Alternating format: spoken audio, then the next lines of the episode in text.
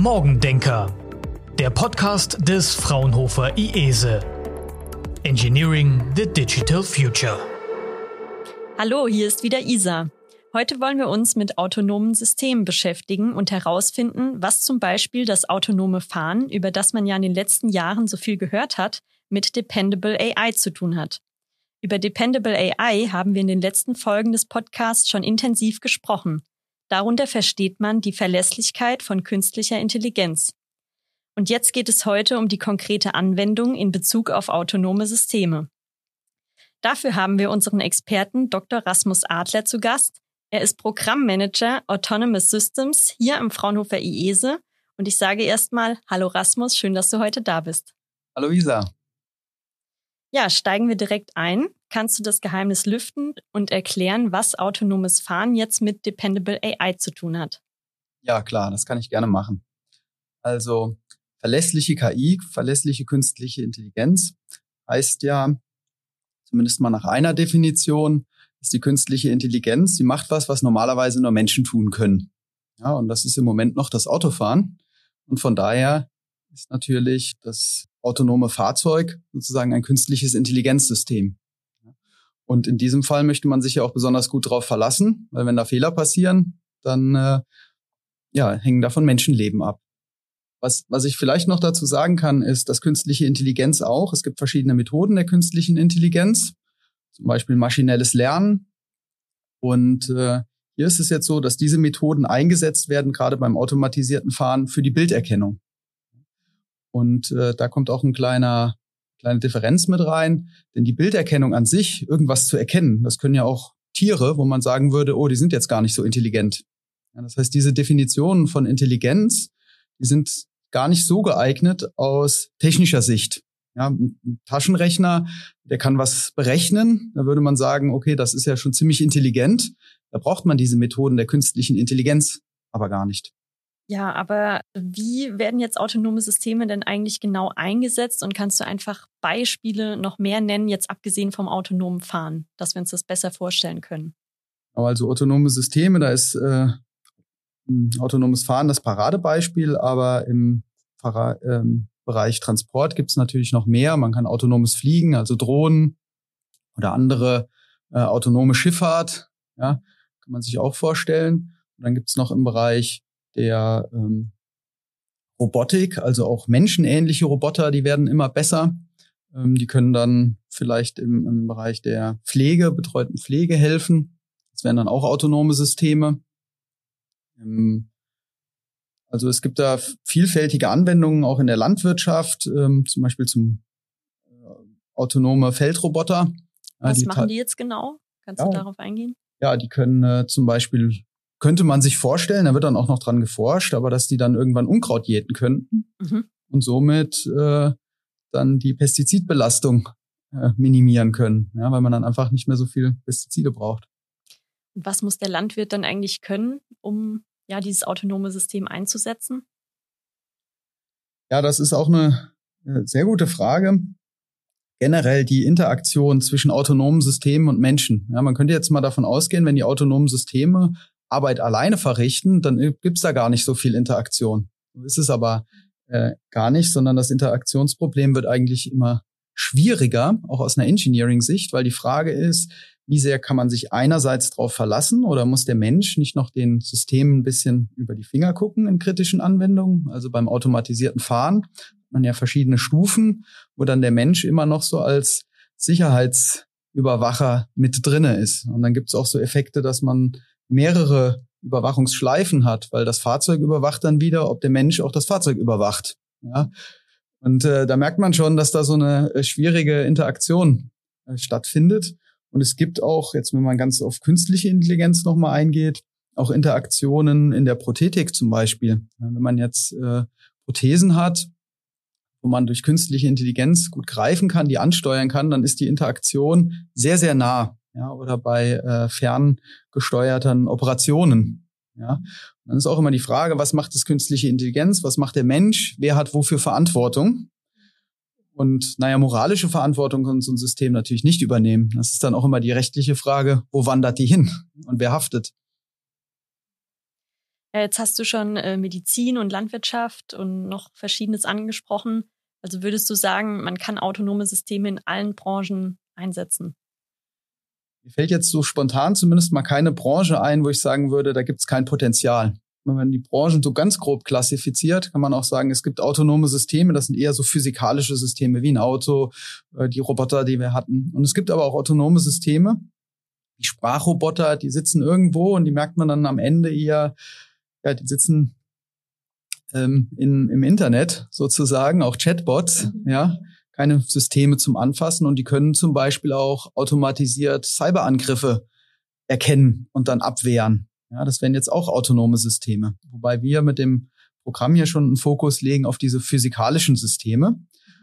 Es gibt aber auch einen Zusammenhang. Nur kurz, äh, denn diese, diese Systeme äh, kommunizieren übers Internet sozusagen oder über die Cloud auch miteinander. Da gibt es auch den Begriff des taktilen Internets. Das heißt, jetzt endet das Internet meistens noch am Bildschirm. Ja, man kann sich vorstellen, in Zukunft geht das in die Systeme rein und steuert diese Systeme. Ja. Okay. Ähm, aber was sind denn jetzt genau die Vorteile, die äh, solche Systeme denn Industrieunternehmen zum Beispiel bringen? Kannst du das mal so auf einen Punkt irgendwie zusammenfassen? Ja, Industrieunternehmen ist eine gute Frage, denn letztendlich profitieren Industrieunternehmen ja immer davon, wenn sie irgendein Produkt haben, was der Menschheit, wo die Menschheit von profitiert. Ja, also man muss es ja an den Endkunden irgendwie bringen. Und da gibt's äh, enormes Nutzen, jetzt zum Beispiel beim automatisierten Fahren.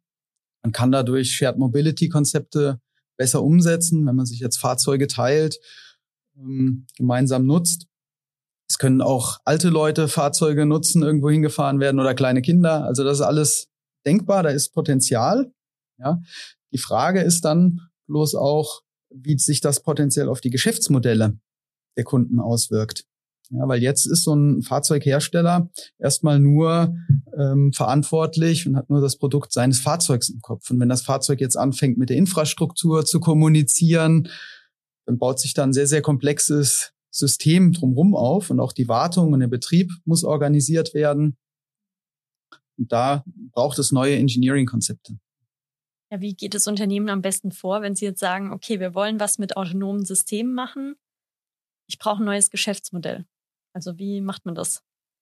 Das ist eine gute, sehr gute Frage und ähm, da beschäftigen sich auch viele Unternehmen mit.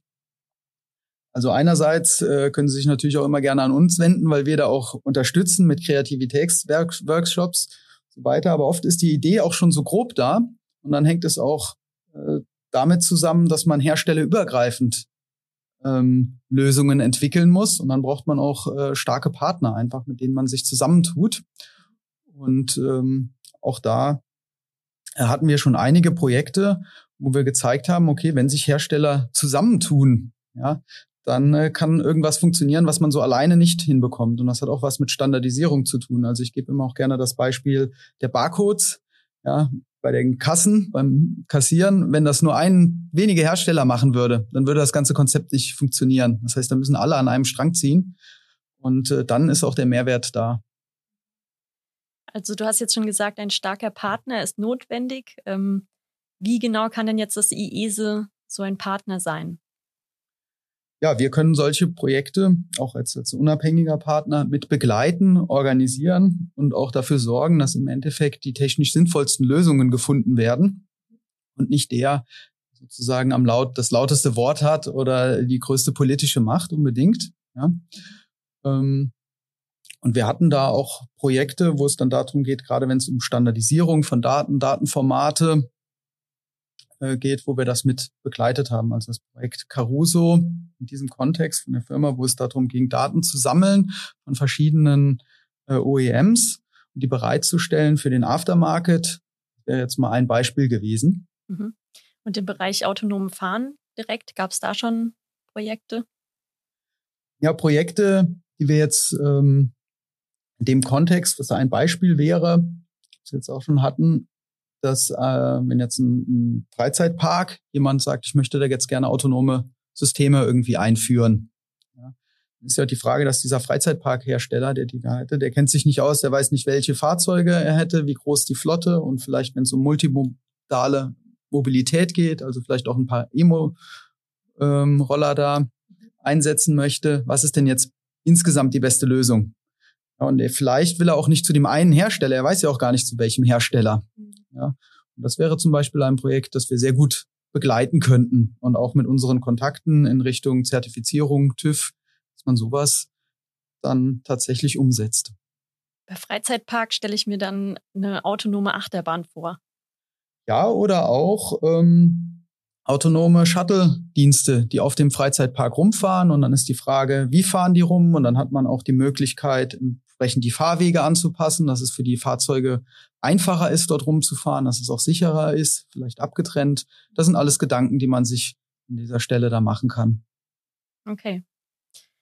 Und würdest du sagen, dass das Thema in Zukunft auf jeden Fall an Relevanz gewinnt? Und also in welcher Form denn für Wirtschaft und Gesellschaft?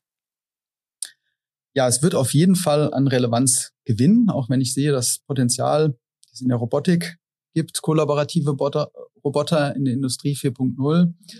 Und wie wir dieses Potenzial nutzen, also Deutschland, Europa, ja, das hängt auch sehr stark äh, das von davon ab, wie die Gesellschaft diese Systeme haben möchte. Also wenn ich jetzt mal das Beispiel Pflege nehme, da ist in Japan einfach man viel bereitwilliger, ähm, Pflegeroboter einzusetzen. Ja, und da bedarf es natürlich auch einer gesellschaftlichen Diskussion, zu sagen, wie möchten wir dieses Potenzial nutzen im Sinne unserer moralischen und sozialen Vorstellungen.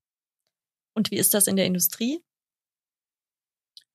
Ja, in der Industrie es ist jetzt so, dass sich jetzt viele Unternehmen auch überlegen, wie sie dieses Potenzial nutzen. Ich gebe mal ein Beispiel, zum Beispiel in der Produktionsautomatisierung überlegt man jetzt nicht nur einzelne Systeme ähm, wie Fahrzeuge, die rumfahren in der Logistik, im Lagerhaus sondern das komplette Warenhaus autonom zu gestalten. Die Frage ist, wie viel Autonomie macht da Sinn? Also gar keine Menschen mehr oder für welche Aufgaben die Menschen und wie arbeiten die Menschen mit diesen autonomen Systemen zusammen?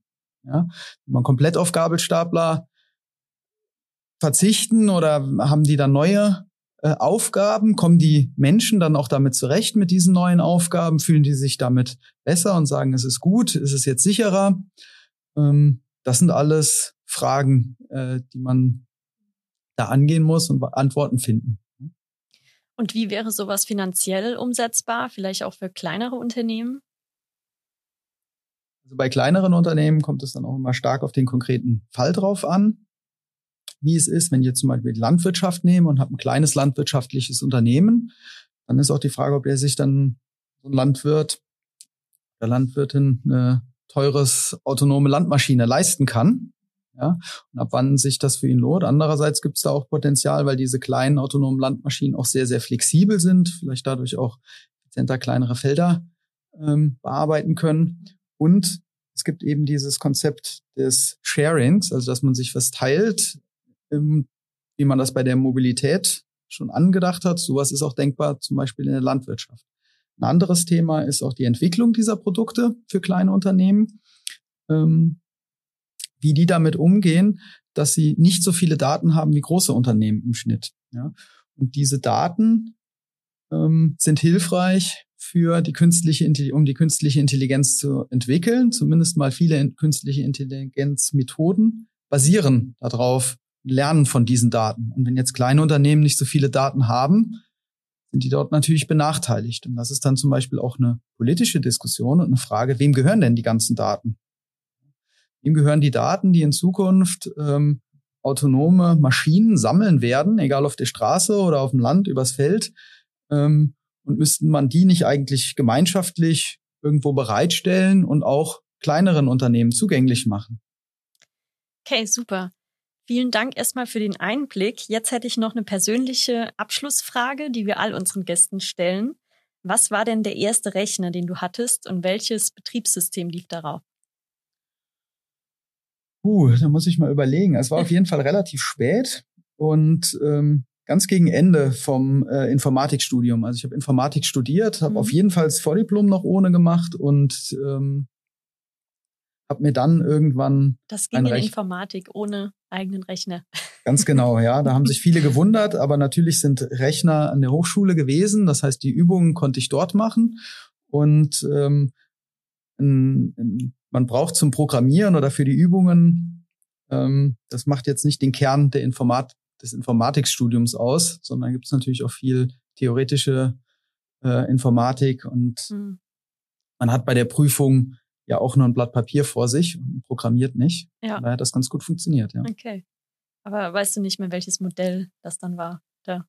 Das war irgendwie aus einem ähm, Supermarkt ein Rechner, der relativ günstig war. Aber wahrscheinlich war. konnte man da noch nicht autonome Systeme mit programmieren. Nee, das mit Sicherheit nicht. Ja, diese Methoden gab es dann. Also die effizienten Tools, die man heute hat, um ganz einfach neuronale Netze beispielsweise zu trainieren, das gab es damals noch nicht.